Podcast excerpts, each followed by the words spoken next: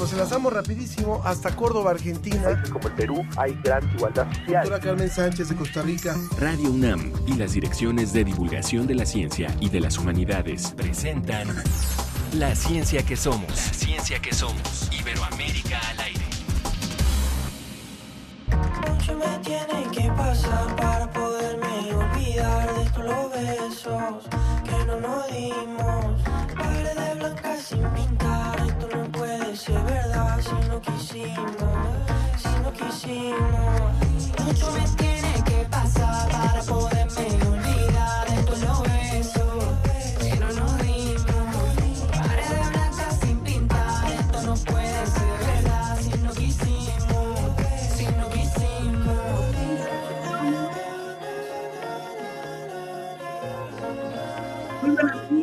bienvenidos a la ciencia que somos. Los saludamos con muchísimo gusto desde donde quiera que se encuentren en toda la región iberoamericana y les damos la bienvenida a esta emisión que como saben bien se llama La ciencia que somos Iberoamérica al aire.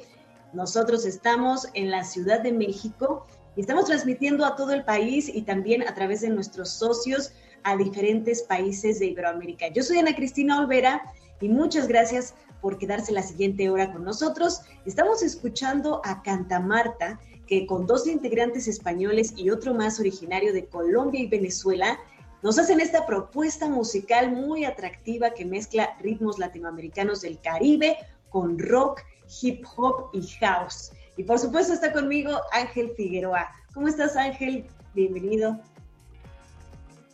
Afortunadamente muy bien, contentos de arrancar hoy la ciencia que somos con esta música, con esta propuesta musical y enviándole un saludo a Radio Zacatecas. Ellos están en el 97.7 de FM del sistema zacatecano de radio y televisión. Y muchísimas gracias por transmitir este programa, por sumarse a este esfuerzo. Y hoy también queremos aprovechar para hacer una invitación una invitación a los jóvenes que están en la licenciatura de la UNAM que pueden participar en la beca Humanidades Comunica. Resulta que ah, está abierta esta convocatoria hasta el día 24 de febrero. Tienen que ser jóvenes que hayan cumplido ya el 80% de los créditos, que tengan un promedio de 8.5 por lo menos y pueden entrar ustedes a la página de Humanidades Comunidad, ahí pueden consultar esta convocatoria y también eh, para que puedan eh, inscribirse, eh, proponerse como candidatos a becarios en, en, la Dirección General de Divulgación de las Humanidades.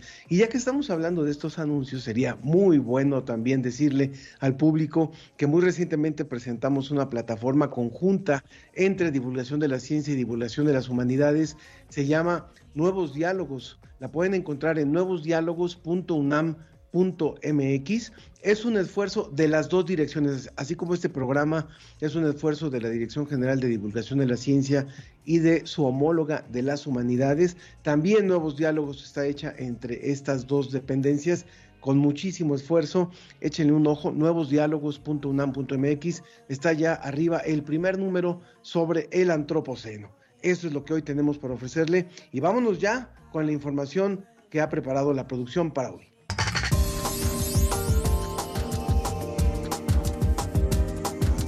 ¿Por qué fue un sismo tan devastador el que ocurrió en Turquía hace algunos días? Vamos a averiguar. Esta semana se celebró el 14 de febrero, algunos enamorados lo consideraron, pero vamos a tomarlo como pretexto para conocer más acerca de las relaciones interpersonales. En México y Colombia se está uniendo una investigación para saber cómo funciona la violencia en pareja dentro de la comunidad LGTBQI. Les recordamos, como siempre, que estamos transmitiendo a través de Facebook, en La Ciencia que Somos. En Twitter también pueden comunicarse con nosotros a través de arroba Ciencia que Somos. Así es, y recuerden que también tenemos nuestras vías de contacto más adicionales, números de teléfono y de WhatsApp. El de WhatsApp es el 55 54 06 57 62, 55 54 06 57 62, o nos pueden de plano llamar al 55 56 22 73 27. 55 56 22 73 27.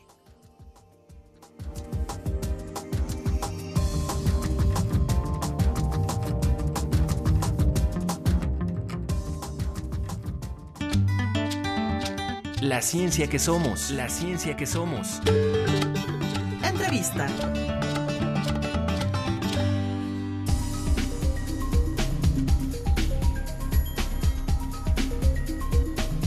Las imágenes que nos llegan todos los días desde Turquía y desde Siria nos recuerdan la fragilidad que vivieron estos dos países a partir de estos sismos que se reportaron en el día 6 de febrero. 7.8 y 7.5 grados en el sudeste de Turquía y Siria. Y por eso hoy está con nosotros Delia Bello. Ella es maestra en Ciencias de la Tierra por la UNAM y es investigadora del Instituto de Geofísica de la UNAM, en donde colabora como analista del Servicio Sismológico Nacional. Delia, muchísimas gracias por estar hoy con nosotros aquí en La Ciencia que Somos. Bienvenida a este espacio y también eh, para poder conversar con el público de nuestro programa sobre las primeras revisiones, los primeros, las primeras hipótesis que han hecho los investigadores de por qué estamos viendo lo que estamos viendo. Hola, ¿qué tal? Muy buenos días y gracias por la invitación.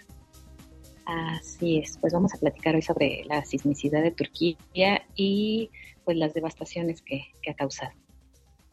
¿Cuáles son esas primeras hipótesis que ustedes se plantean? ¿Tiene que ver únicamente con la corrupción? ¿Tiene que ver únicamente con una mala práctica de construcción a lo largo de años, a lo largo de décadas? ¿O hubo otra cosa que provocó este derrumbe de tantos y tantos edificios y esta devastación? Bueno, pues primero vamos a situarnos y hablar sobre la tectónica del lugar. En, la zona de Turquía convergen tres placas tectónicas. Es algo conocido como un punto triple. Tenemos la placa de Anatolia, la de África y la de Arabia. Eh, el sismo principalmente se debió a una falla que está en el punto de contacto entre la placa de Arabia y la de Anatolia. Esta falla es conocida como la falla de Anatolia del Este. Eh, por un lado, eh, es cierto que el sismo fue de magnitud grande, fue un sismo de magnitud 7.8, y también es cierto que las intensidades, vamos a diferenciar entre las intensidades y las magnitudes, la magnitud está relacionada con la energía propagada por el sismo a través de las ondas y las intensidades tienen que ver con las aceleraciones máximas del terreno. En este caso, sí fueron aceleraciones grandes. De acuerdo a USGS, nos dice que fueron de 76% de G, es decir, 745 gales o centímetros sobre segundo al cuadrado. Entonces, sí fueron grandes y además el sismo fue muy somero. Aquí puede ah, suscitarse diferentes situaciones. Por un lado, las frecuencias que genera un sismo, que generalmente cuando son sismos muy cercanos a una ciudad, eh, van a tener altas frecuencias y estos van a afectar edificaciones de 4 a 7 pisos. Por otro lado, entra la parte humana, es decir, cómo construimos estos edificios. Para esto, pues sí, la historia nos enseña. Eh, lo vimos en, el caso de la Ciudad de México, se ha visto en Japón, en Chile y en otros países que tienen gran, eh, muchos sismos. Eh, pues se ha regulado, ¿no? A través de estos reglamentos de construcción y procurando que se cumpla esa normatividad. La idea, decían investigadores de Chile, es que que un edificio soporte por lo menos la evacuación de las personas o que las personas permanezcan en su lugar en caso de no poder evacuar y que soporte eh, cuando se dé el sismo. Posteriormente, pues sí, se van a registrar algunos daños a lo mejor en traves, en las paredes, etcétera. Pero en, realidad, en teoría, deberían de, soportar si sí están diseñados eh, para esta actividad sísmica. El detalle es que, bueno, ya lo hemos visto eh, nosotros aquí en la Ciudad de México y lo hemos visto en otras partes del mundo, que a veces, aunque haya un reglamento de construcción, pues no llegan a seguir esta normativa eh, las compañías constructoras, desgraciadamente. ¿Cuál sería, eh, digo, nosotros no somos ajenos, ¿no? Como bien lo estábamos mencionando a este tipo de situaciones y hemos aprendido de nuestros errores a partir de el terremoto del 85, pues se generaron muchísimos protocolos, eh, se actualizaron las reglas de construcción, se, mm, aprendieron muchísimas cosas, también se, pusieron muchas eh, redes de monitoreo para poder estudiar mejor. ¿Cuál es la situación de Turquía en este aspecto de las redes de monitoreo de sismos y qué podrían, qué se va a aprender después de esta situación? Bueno, su red es muy amplia. La verdad es que la cobertura que tienen es, es muy buena. Tienen acelerómetros, tienen sensores de velocidad. Eh, ¿qué, van a aprender? Desde todo tipo de suelo, seguramente tendrán que todo es perfeccionable, ¿no? Entonces tendrán que mejorar su reglamento de construcción eh, o adaptarlo a su tipo de suelo. Por ejemplo, en el caso de, nosotros, de la Ciudad de México, de California o inclusive en algunas zonas de Japón que tienen cuencas, es decir, que tienen un suelo blando, eh, no es el mismo reglamento que, por ejemplo, la ciudad de Santiago de Chile. Entonces, lo mismo va a ocurrir con Turquía. Tendrán que mejorar su reglamento de construcción, pero también verificar que se cumpla eh, como sociedad, pues también les toca a ellos como población eh, exigir que, se cumpla ese reglamento de, construcción. Ahora, sí me gustaría también resaltar que, por ejemplo, hay zonas como, como Chile que han trabajado mucho con, con estos reglamentos y que cuando han ocurrido sismos, pues bueno, los daños en estructuras no han sido a lo mejor tan catastróficos. En general ellos han tenido más daños por tsunamis. Lo mismo ocurrió con Japón. Por ejemplo, en el sismo de Tohoku en Japón, sus edificios resistieron. ahí el problema fue el tsunami. Entonces, creo que esto nos deja grandes enseñanzas, que, no lo sabemos todo en la sismología, que todo puede pasar. Eh, Japón fue un claro ejemplo de que se creía, que se sabía, que ellos estaban preparados, pero siempre puede ocurrir algo que esté ajeno a, nuestras manos como seres humanos. Entonces, me parece que Turquía no nada más era un aprendizaje para ellos, sino para todos nosotros. Nos, dice Elizabeth Bisuet del público, dice, según la televisora alemana La Dolce Welle, Turquía no contaba con regulaciones de construcción. ¿Eso es cierto?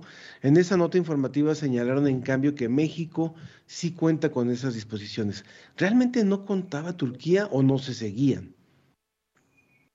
Eh, pues más bien yo creo que ahí eh, sí, sí, sí hay reglamentos de construcción. El problema es que a veces las constructoras, y pasó en México, eh, pueden diseñar un edificio en un tipo de terreno y lo diseñan como si fuera un terreno duro, ¿no? Pero, eh, pues no, el edificio no tiene las características y cuando llega un sismo, nos pasó a nosotros en el 2017, que el sismo fue muy cercano y ahí afectaron las altas frecuencias. Si ven, la mayoría de los derrumbes estuvieron en la zona de transición. Así que, aunque hayan cumplido con estos eh, estatutos, estas normas, pues a veces no son lo suficientemente idóneas para, el tipo de terreno. Entonces, es probable, no sé, sería muy aventurado asegurar eh, que en Turquía les haya pasado algo como esto. A veces pueden hacer edificaciones muy, eh, muy duras, muy eh, que no soportan para el tipo de suelo en donde llegan las ondas y que pueden llegar a amplificarse. Estamos platicando con la maestra Delia Bello, eh, investigadora del Instituto de Geofísica de la UNAM y analista del Servicio Sismológico Nacional, que de hecho para los que no nos están viendo en Facebook, ahorita que vean eh, su cámara, eh, pues ella está precisamente en el Servicio Sismológico Nacional en estos momentos, donde aquí en México pues se monitorean todos esos movimientos. Yo quisiera que nos reforzaras un asunto que aquí en México eh, tenemos dificultad en creer, sobre todo en los últimos años, porque desgraciadamente nos han tocado varios sismos fuertes en la misma fecha, el, 19 de septiembre.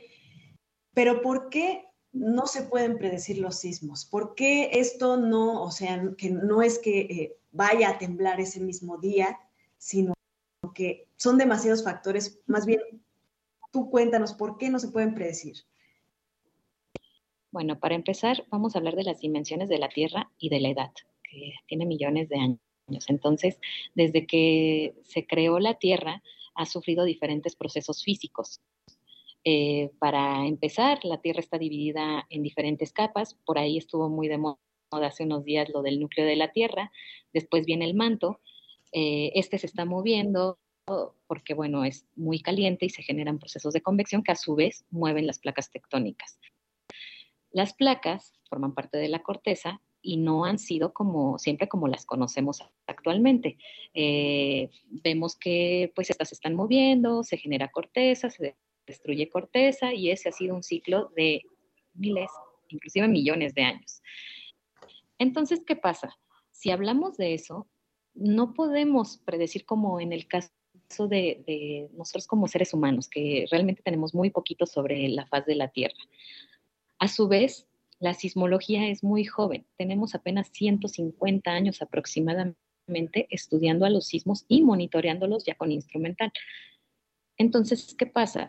Realmente para tener una estadística o inclusive realizar probabilidades de en dónde ocurrirá el siguiente sismo, nos hacen falta todavía muchos datos.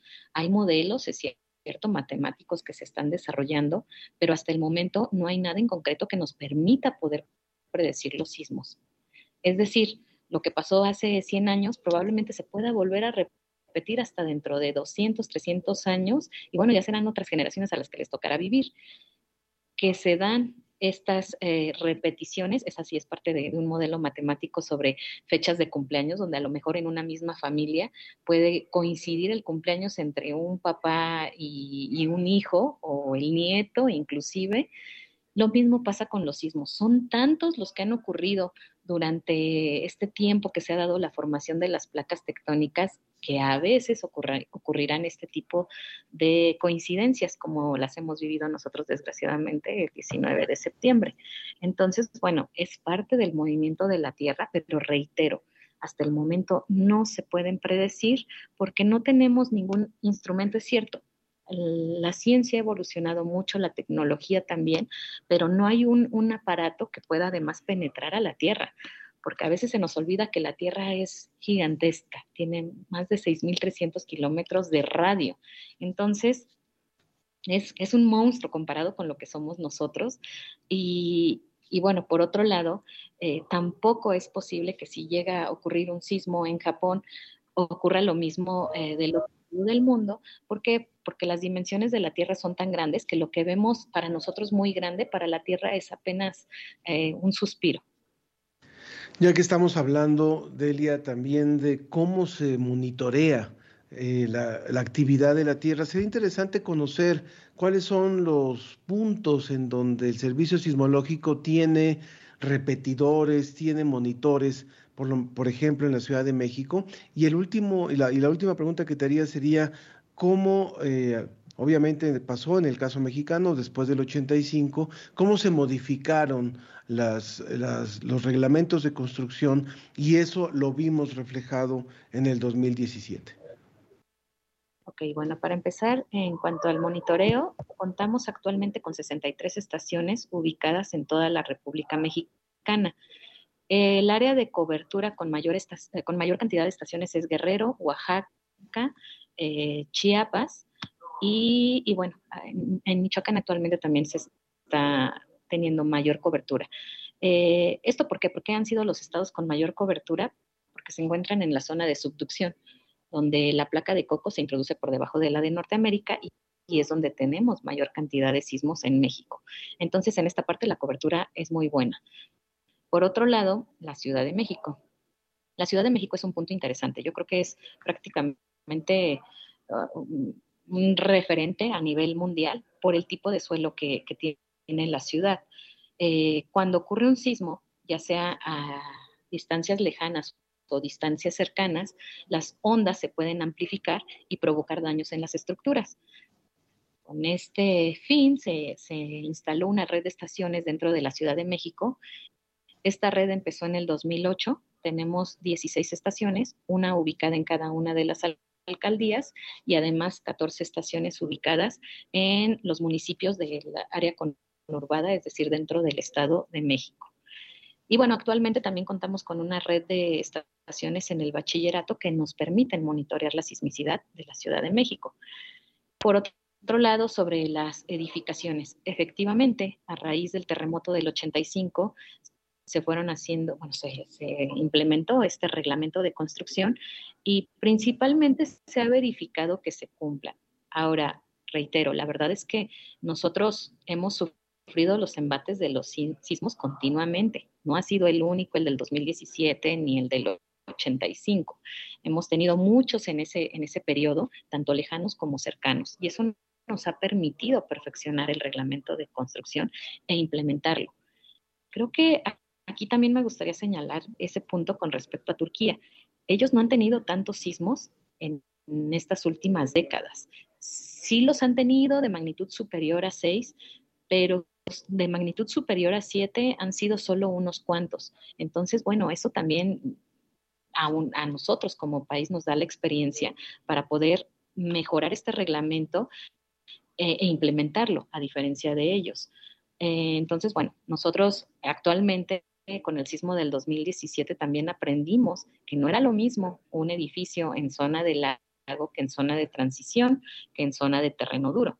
Así que se seguirán haciendo las mejoras y bueno, por otro lado también nosotros tenemos el sistema de alerta sísmico que nos ayuda a nosotros a actuar como sociedad y que desgraciadamente para zonas donde prácticamente tienen el epicentro muy cercano a la ciudad, no cuentan con un sistema de alertamiento sísmico. Por aquí Mario Alberto Mora Lara nos dice, algo que llama la atención es que desde la primaria nos enseñan sobre las placas tectónicas, si bien a nivel general la idea es la misma, la gente sigue pensando que los sismos son cosas desconocidas o de origen mágico. Pues sí, también hay, muchas supersticiones alrededor de los sismos.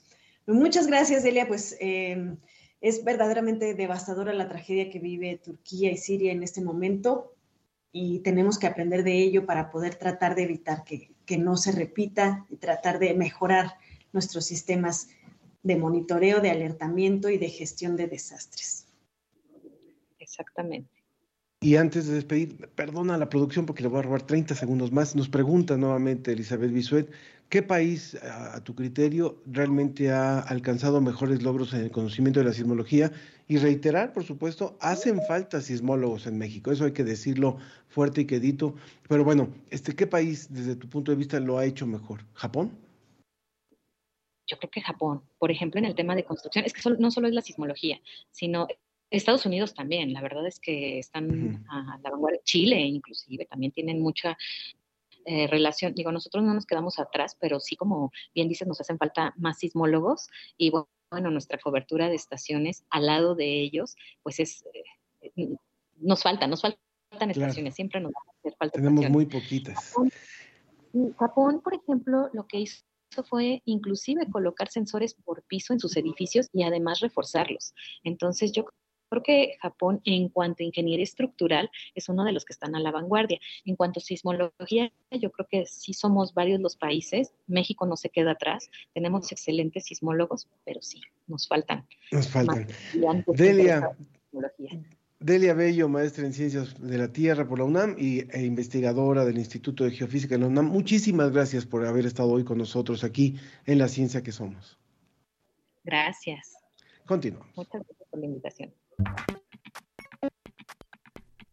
El agua en México, como en todo el mundo, se percibe como un recurso de suma importancia, en donde su adecuado aprovechamiento es condición básica para superar los desafíos del presente y preservar las posibilidades del futuro. La zona metropolitana de la Ciudad de México es una de las concentraciones urbano-industriales más importantes del mundo, la cual ha triplicado su población en las últimas tres décadas. Esto lleva a un desafío al momento de distribuir el agua para el consumo urbano e industrial. El sistema Cutzamala atiende el suministro de agua potable en bloque y coordina la operación del drenaje dentro del Valle de México. Además de esto, suministra 817 litros por segundo a la ciudad de Toluca. El doctor Oscar Monroy Hermosillo, profesor distinguido de la Universidad Autónoma Metropolitana, estuvo presente en el primer encuentro de estudiantes de posgrado, en donde mencionó que el reuso del agua potable y el aprovechamiento de alrededor de 13.000 hectáreas de lagos con fines de almacenamiento aminorarían la dependencia del sistema Cutzamala en la Ciudad de México. en aras de una economía circular del recurso. El rector general de esta casa de estudios, el doctor José Antonio de los Reyes Heredia, habló acerca del papel de la casa abierta al tiempo, no solo como formadora de nuevos talentos, sino que además resulta primordial para avanzar, crear y generar ideas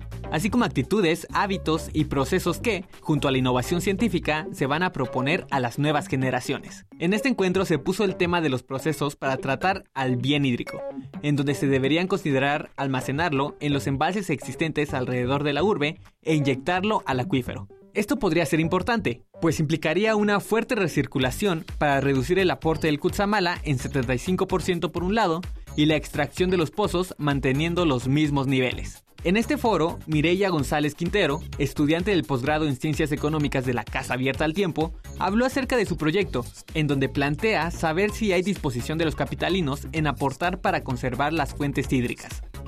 Esto llevaría a pagar más por el servicio, lo cual contribuiría a crear y mantener un fondo ambiental destinado a la conservación de las fuentes de agua para la ciencia que somos desde la Universidad Autónoma Metropolitana. Para más información, visita guam.mx diagonal semanario. Guam, líder en conocimiento. Portal, Portal Ciencia UNAM. Ciencia UNAM.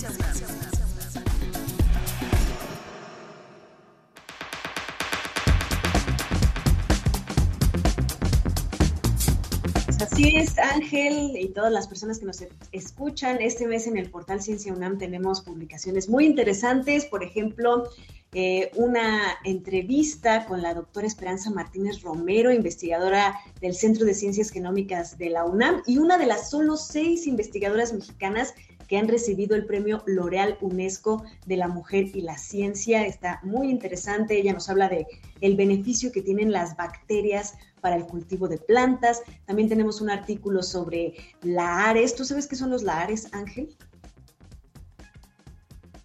Por estos lares, ¿no? bueno, eh, eh, son eh, estas como avalanchas que se generan de material después de una erupción volcánica o en el marco de una erupción volcánica que son muy importantes de monitorear también porque pueden causar graves daños a la infraestructura. Tenemos también otro artículo sobre eh, las enfermedades mentales más comunes en la adolescencia, cómo podemos eh, identificarlas, prevenirlas y cuáles son sus signos y síntomas o también eh, varios artículos dedicados al Día de la Mujer y la Niña y la Ciencia. Así que les recomiendo mucho que chequen el portal. Y tenemos uno súper interesante sobre las relaciones del siglo XXI, Ángel. No, no es fácil describirlas, por supuesto, se han modificado muchísimo. Y bueno, justo esta semana fue el 14 de febrero, como lo decíamos, actualmente existen muchas formas de relacionarnos con las personas o interactuar con ellas. Y en estos tiempos escuchamos algunos términos que vale la pena explicar, como el ghosting, que es cuando una persona desaparece de una relación sin dar explicaciones, deja de contestar, te bloquea de las redes y como afectado debes procesar su pérdida sin saber los motivos, sin un adiós prácticamente. Sí, o también eh, hay otro tipo de relaciones a los que se les llama amigos con beneficios, con derechos o tener una velita prendida o eh, esos términos como de mi ganado. Eh, nuestra reportera Liliana Moral se dio a la tarea de investigar todos estos conceptos y explicarnos más o menos cómo se configuran las relaciones en el siglo XXI. Vamos a escuchar.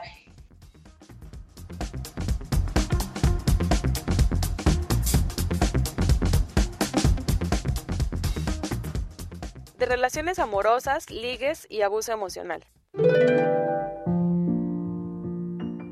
Coquetear, ligar, salir en citas, enamorarse, amar,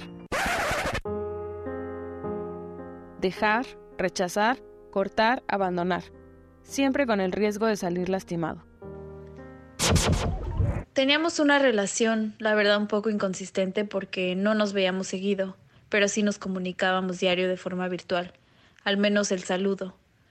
Cada que nos veíamos, todo era maravilloso, muchos detalles, mucha ternura y pasión. Mi terapeuta dice que era una estrategia para afianzar una relación así.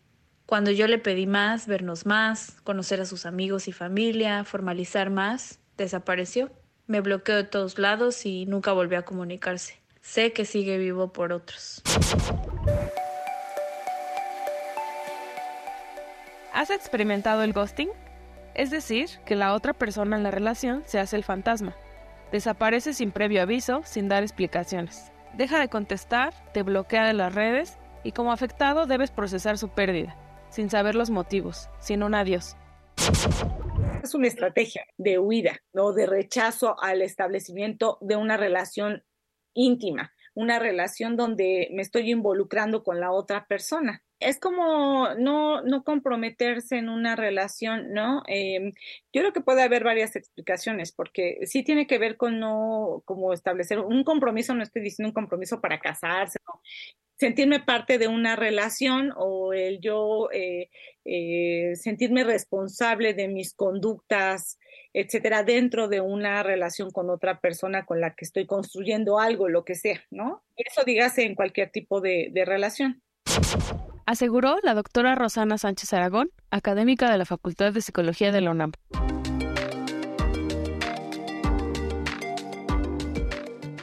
¿Será que te encuentras en una situationship?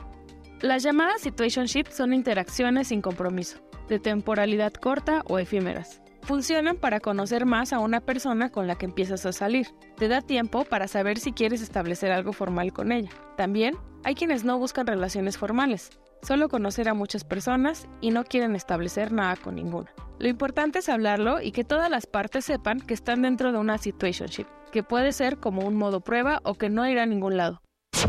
De acuerdo a la literatura, pues uno establece cierta interacción con alguien de manera frecuente, diversa, variada, y ya que uno ha hecho un cúmulo, ¿no? De interacciones que, que van, van como construyéndose y este, pues, sigue acumulando, eh, ya cuando tenemos mucho de eso, pues entonces podemos hablar de una relación. ¿No? Y resulta que pues hay relaciones, entre comillas, que en realidad no han tenido ese proceso de crecimiento, de desarrollo o de evolución. Y entonces, eh, pues más bien tenemos como interacciones, ¿no? Que existen y que no tienen, no cumplen los requisitos de una relación, que haya empatía, que haya, que se cuente con la otra persona, que haya lealtad, que haya apoyo, ¿no? Que haya enriquecimiento mutuo, etcétera, porque entonces las personas creen que eso los compromete demasiado. Tengo problemas de pareja. Estamos estancados luego de tantos años y he aguantado todo por lo que hemos vivido, por la casa, las deudas y eso, pero ya no soy feliz. Además, desde que supe que me engañó, ya no le tengo confianza. No ha vuelto a ser lo mismo. Me falta tener esa conexión sexual, el coqueteo. Ahora tengo parte de eso con alguien más. Solo hacemos sexting y hablamos mucho de cosas con las que no puedo con mi novia formal. Ambos sabemos que solo somos eso, que yo tengo pareja y que no hay nada más que ofrecer.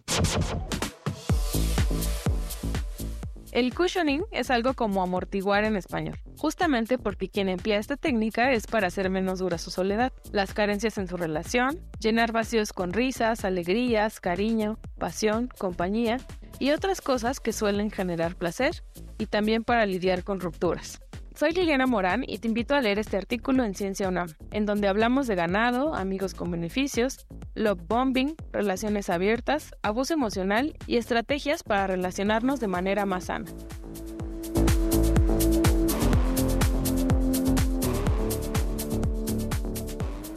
La ciencia que somos. Iberoamérica al aire.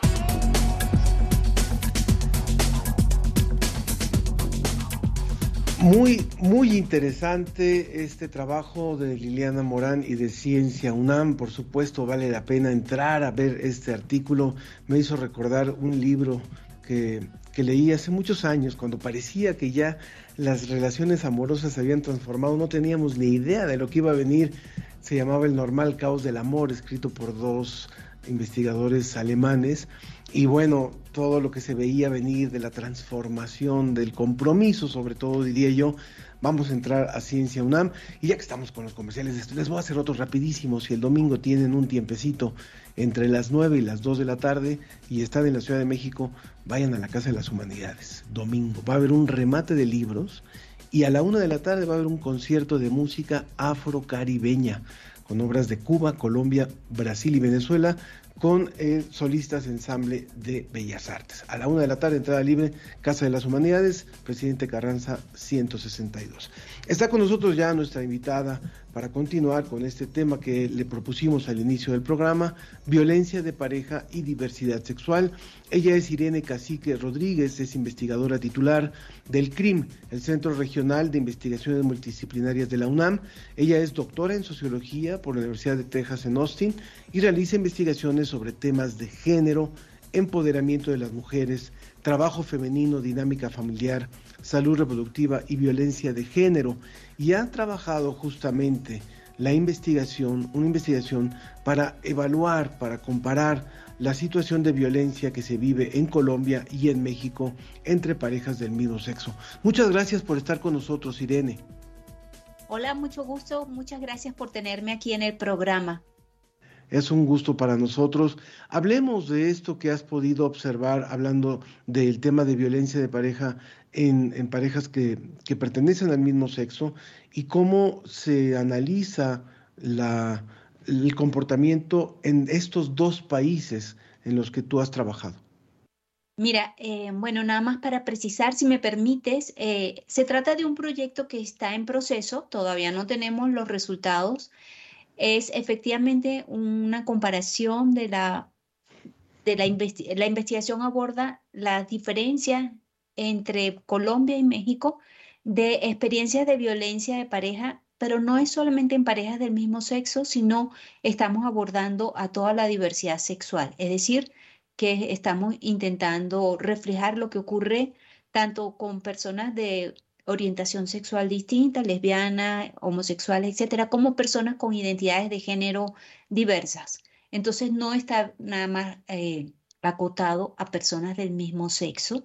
En este proyecto que inició el año pasado, el año pasado iniciamos eh, con una encuesta que pusimos a finales de año en línea y que quiero promocionar porque sigue en línea. Necesitamos la participación de muchas más personas para poder hacer luego un examen fino, porque no queremos agrupar luego a la hora de analizar, decir, bueno, las personas que no son heterosexuales, tal cosa, eh, tal, tal riesgo de, de, violencia, por ejemplo, o tales factores inciden, sino queremos hacer un análisis más fino, identificando los distintos grupos de la diversidad sexual.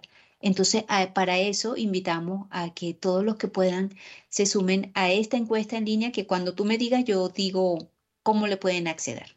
De una vez, de una vez, digamos. Bueno, de una vez, la encuesta está eh, en línea, en, pueden acceder a ella a través de la página de la página del web del CRIM UNAM, ponen CRIM UNAM en Google y ahí cuando entren a la página del CRIM eh, está un riel que va pasando distintos eventos que están ocurriendo y ahí sale el cartel. Si le hacen clic al cartel, entran. ¿Cómo se llama la encuesta? La encuesta se llama eh, eh, Encuesta de Violencia de Pareja en la Diversidad Sexual.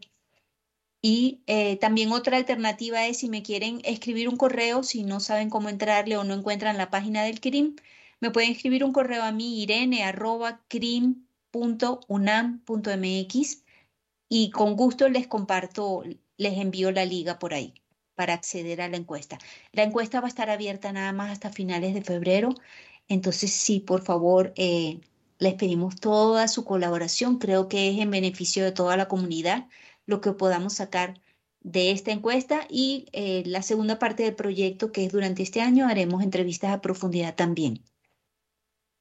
Irene, platícanos un poco más, ¿qué es lo que buscan con estas encuestas? Es decir, ¿qué tipos de violencia buscan identificar mediante qué, qué síntomas, qué signos, para que las personas entiendan mejor cuáles son las dinámicas de violencia que se pueden generar eh, en, en estas parejas y, bueno, me imagino que en todas las parejas?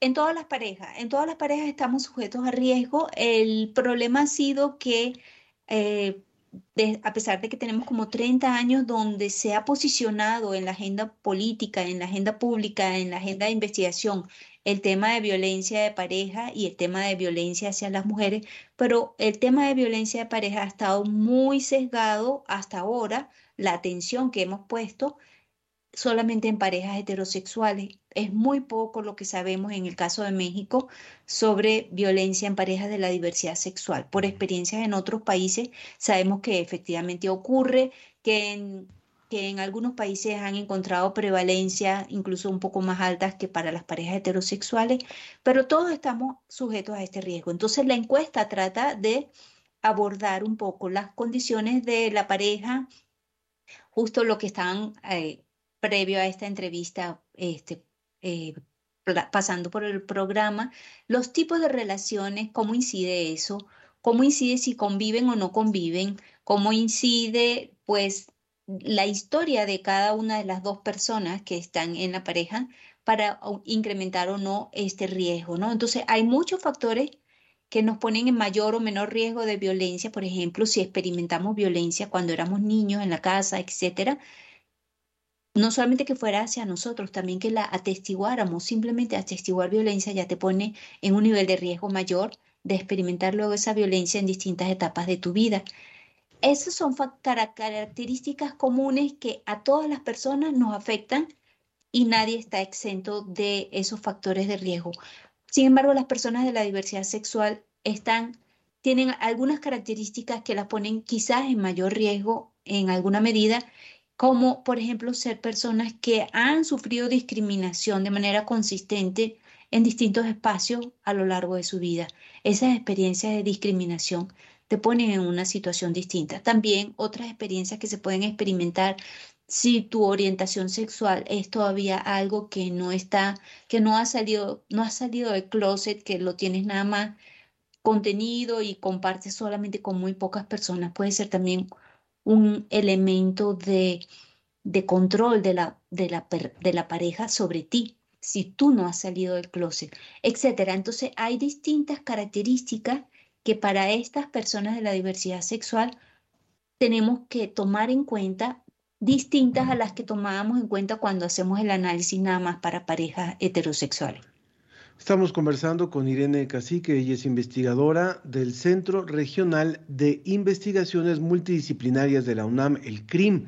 Vale la pena con esta conversación también que el público se haga una idea del tipo de investigaciones que se hacen en estos centros que pertenecen a la Coordinación de Humanidades. Y a mí me gustaría preguntarte también, Irene, si obviamente puede, puede parecer tal vez una, una pregunta obvia, pero si analizamos, eh, nos decías, han, sido 30 años más o menos en los que ha estado posicionada en la agenda de investigación el tema de la violencia de pareja, si bien estaba más, más focalizada a la pareja heterosexual. Pero no es lo mismo la violencia que se está ejerciendo ahora, no es la misma que la que, la que se ejercía hace 30 años en el entorno de una pareja, ya sea en Colombia, ya sea en México. Bueno, para poder contestar esa pregunta necesitamos em, datos. Hace 30 años no teníamos ninguna encuesta. Aquí en México, eh, te voy a, me voy a centrar en México, eh, estamos muy, somos muy afortunados de que tenemos una encuesta a nivel nacional, la ENDIRE, que levanta el INEGI, es una encuesta masiva que aborda el tema, primero se centró nada más en violencia de pareja, pero fue ampliando los distintos aspectos de violencia el problema con la Endire, no es un problema, pero es una limitación, es que está centrada en violencia hacia las mujeres. Entonces, las únicas encuestadas son las mujeres. Sabemos, quienes hacemos investigación sobre violencia de pareja y violencia de género, que las mujeres no estamos exentas de ejercer violencia también. Ojo, paréntesis, con efectos distintos, el impacto que tiene la violencia que recibimos las mujeres es mucho mayor, mucho más profundo que el impacto de la violencia que reciben los hombres en las relaciones de pareja. Pero existe y es algo que también tenemos que atender y prevenir. Entonces no podemos cerrarnos a mirar la violencia que también reciben los varones y por supuesto en una mirada mucho más amplia la conformación, la estructura de la pareja, quienes conforman la pareja, pues le va dando diversidad a estas situaciones y la violencia ocurre igualmente, aunque tenemos un mito de que cuando las parejas son del mismo sexo, eh, pues no, no hay problemas de género, no hay diferencias de género, entonces no tendría por qué ocurrir la violencia, porque hemos por mucho tiempo centrado la explicación de la violencia hacia las mujeres en diferencias de género. Es efectivamente una explicación muy relevante y, y válida, pero no es la única posible y no llega a darnos explicación de qué pasa cuando personas, por ejemplo, como decías antes, personas del mismo sexo conforman la pareja, porque ocurre también ahí violencia. Entonces, efectivamente, las explicaciones de diferencia de género son importantes, no son las únicas, y tenemos que dar la vida a otras miradas, a otros factores que también influyen en la posibilidad de que ocurra la violencia.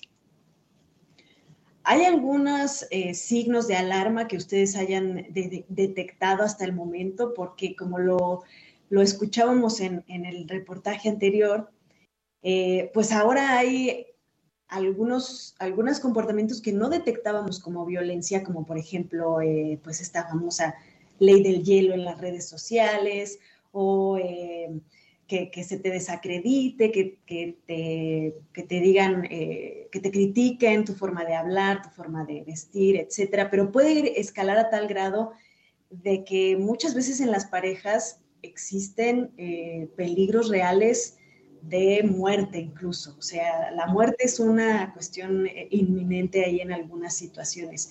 ¿Han ustedes detectado algún, algunos signos de alerta en este tipo de, parejas? Bueno, los signos de pareja han sido este, promocionados, quiero decir, difundidos desde hace tiempo. Uno tiene que estar pendiente de actitudes controladoras, actitudes de celos recurrentes que quieren limitar tus espacios de interacción con amigos o amigas del otro sexo.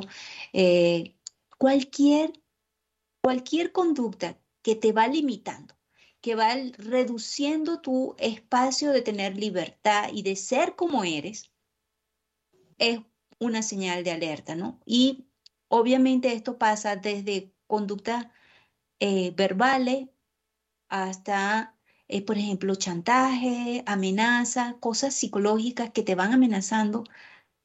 En la medida en que tú vayas sintiendo que dejas de ser, has dejado de ser plenamente lo que podía ser, que ya no puedes visitar a tus amigos, que ya no puedes ir a, visitar a tu familia, o no puedes disponer de tu tiempo, o que alguien te está vigilando permanentemente, signos de alarma de una relación que tiene elementos que no son sanos y que van probablemente poniendo en riesgo de ir escalando hacia una violencia física, una violencia sexual. Qué importante, Irene, que vayamos a partir de la investigación social, a partir de los resultados que ustedes van obteniendo en estas investigaciones, eh, aportándole a, a la sociedad elementos para desnormalizar conductas, para que no se pueda interpretar que el ejercer violencia o el recibir violencia es parte de los requisitos para mantener una relación, que fueron posiblemente algunos elementos que vivieron, eh, bueno, no posiblemente, que fueron elementos que vivieron generaciones anteriores, pero que también siguen siendo elementos de generaciones presentes. A mí me gustaría también preguntarte en torno a esta investigación que ustedes están haciendo y de acuerdo con las hipótesis que se plantean, hasta dónde viene el tema COVID, hasta dónde el confinamiento y toda la transformación que hubo en los comportamientos sociales a, partir de la pandemia pueden verse reflejados en los resultados que ustedes están planteando. Sí, no, no lo tenemos planteado el tema COVID o, o la temporalidad de esta pandemia como algo fundamental o principal en nuestra investigación, pero evidentemente todas las sociedades hemos estado inmersos en estos últimos años en esta situación que realmente puso a prueba estas definiciones de roles de género y estos espacios que estas designaciones de género nos atribuyen para unas y para otros, para otros. Entonces, esta convivencia más cercana, más obligada a estar más tiempo presente en el mismo espacio, pone a prueba las relaciones pone a prueba también la, distribución de las tareas al interior del hogar para parejas que tuvieran hijos. Fue todo un reto esto de cómo atender tu propio trabajo, el, el, mantenimiento del hogar, pero además la asistencia de los hijos a clase en un mismo espacio, todos ahí metidos, fue realmente una prueba que dinamitó en muchos casos situaciones de tensión. En el caso de México, por mucho que se ha querido negar que no, que somos un, un país con una cultura muy familiar, donde nos llevamos bien, no es cierto. O sea, nadie está exento de estas tensiones y efectivamente tenemos evidencias cualitativas de que ha aumentado durante la pandemia las relaciones violentas en las parejas. El, el, dato cuántico no lo tenemos porque no tenemos una encuesta que se haya levantado el año previo y qué sé yo, a finales del 20. No lo tenemos. La Endire, que es esta encuesta que mencionaba antes, se levantó en el 21 e incluyó una pregunta sobre cuál era la percepción de las mujeres entrevistadas, en este caso solo mujeres, de si sentían que la, la, los conflictos habían incrementado o no. Y la verdad es que esa pregunta no nos deja mucha claridad porque tanto es más o menos el mismo porcentaje de personas que respondieron que incrementó la violencia durante la pandemia que el porcentaje de personas que dijeron no, se quedó igual.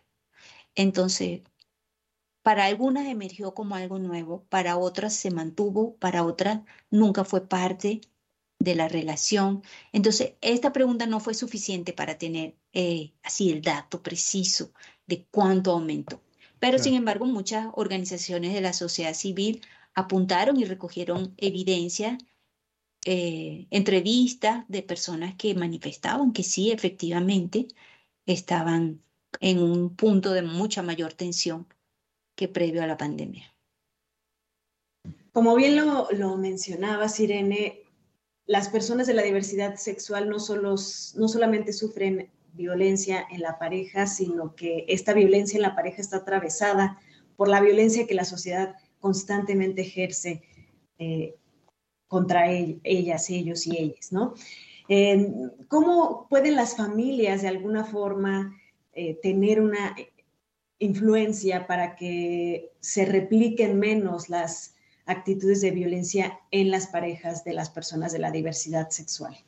Sí, bueno, yo creo que un primer elemento em, que se aplicaría no solo a las personas de la diversidad sexual, sino a todas las personas, es hacer conciencia de que todas las experiencias que nosotros incrustamos en los niños pequeños y en los niños de ciertas edades hasta que son adultos, en su recorrido familiar, mientras conviven con nosotros. Eso va a ser parte de las experiencias que ellos van a recrear luego con adultos, con otros adultos y cuando tengan niños si tienen niños.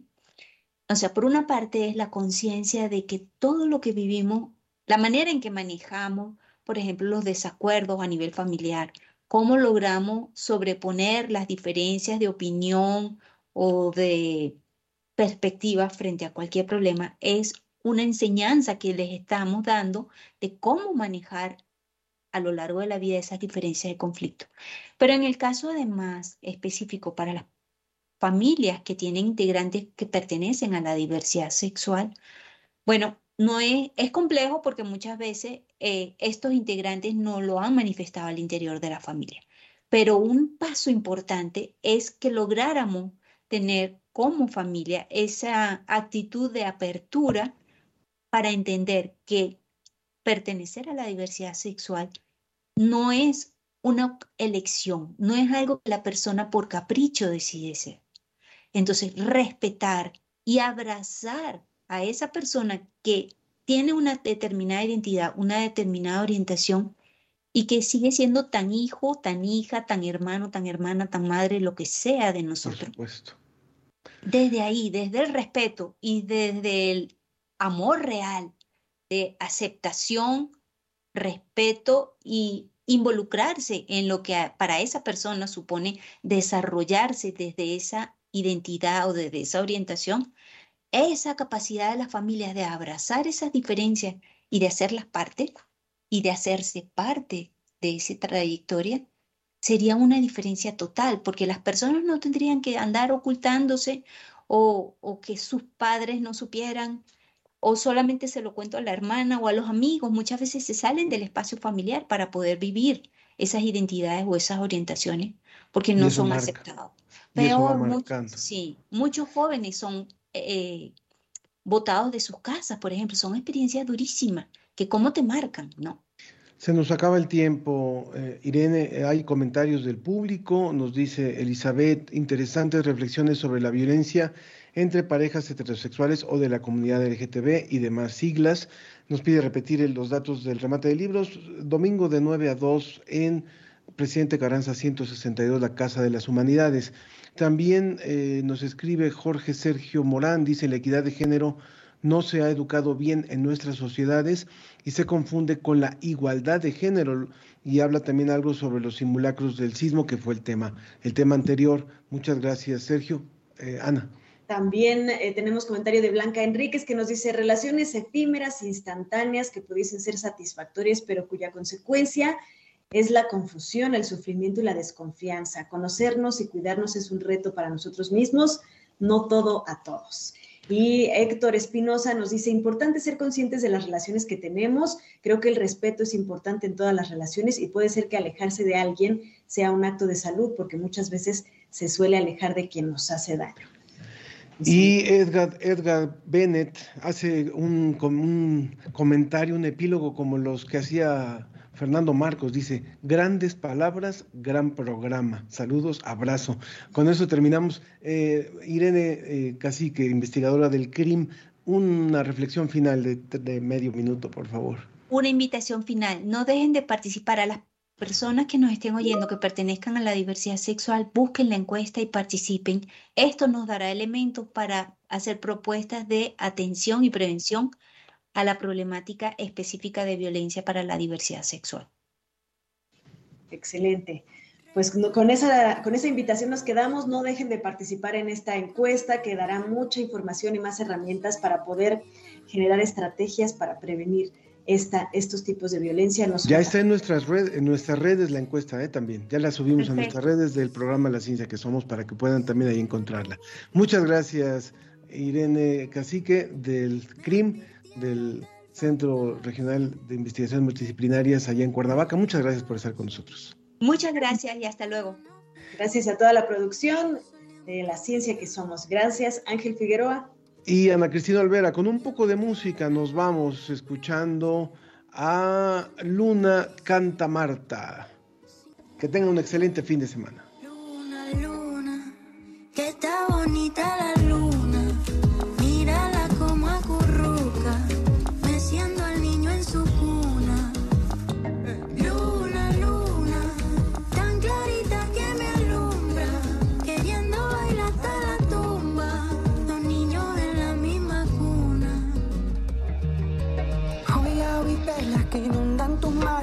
Santos, culebra, oído malestar.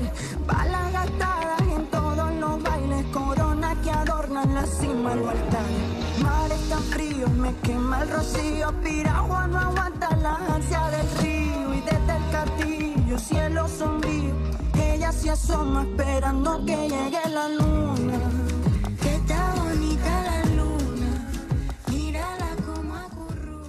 Esto fue La Ciencia que Somos. Iberoamérica al aire. Los esperamos el próximo viernes. La Ciencia que Somos. la Ciencia que Somos. Una coproducción de Radio UNAM y las direcciones de divulgación de la ciencia y de las humanidades.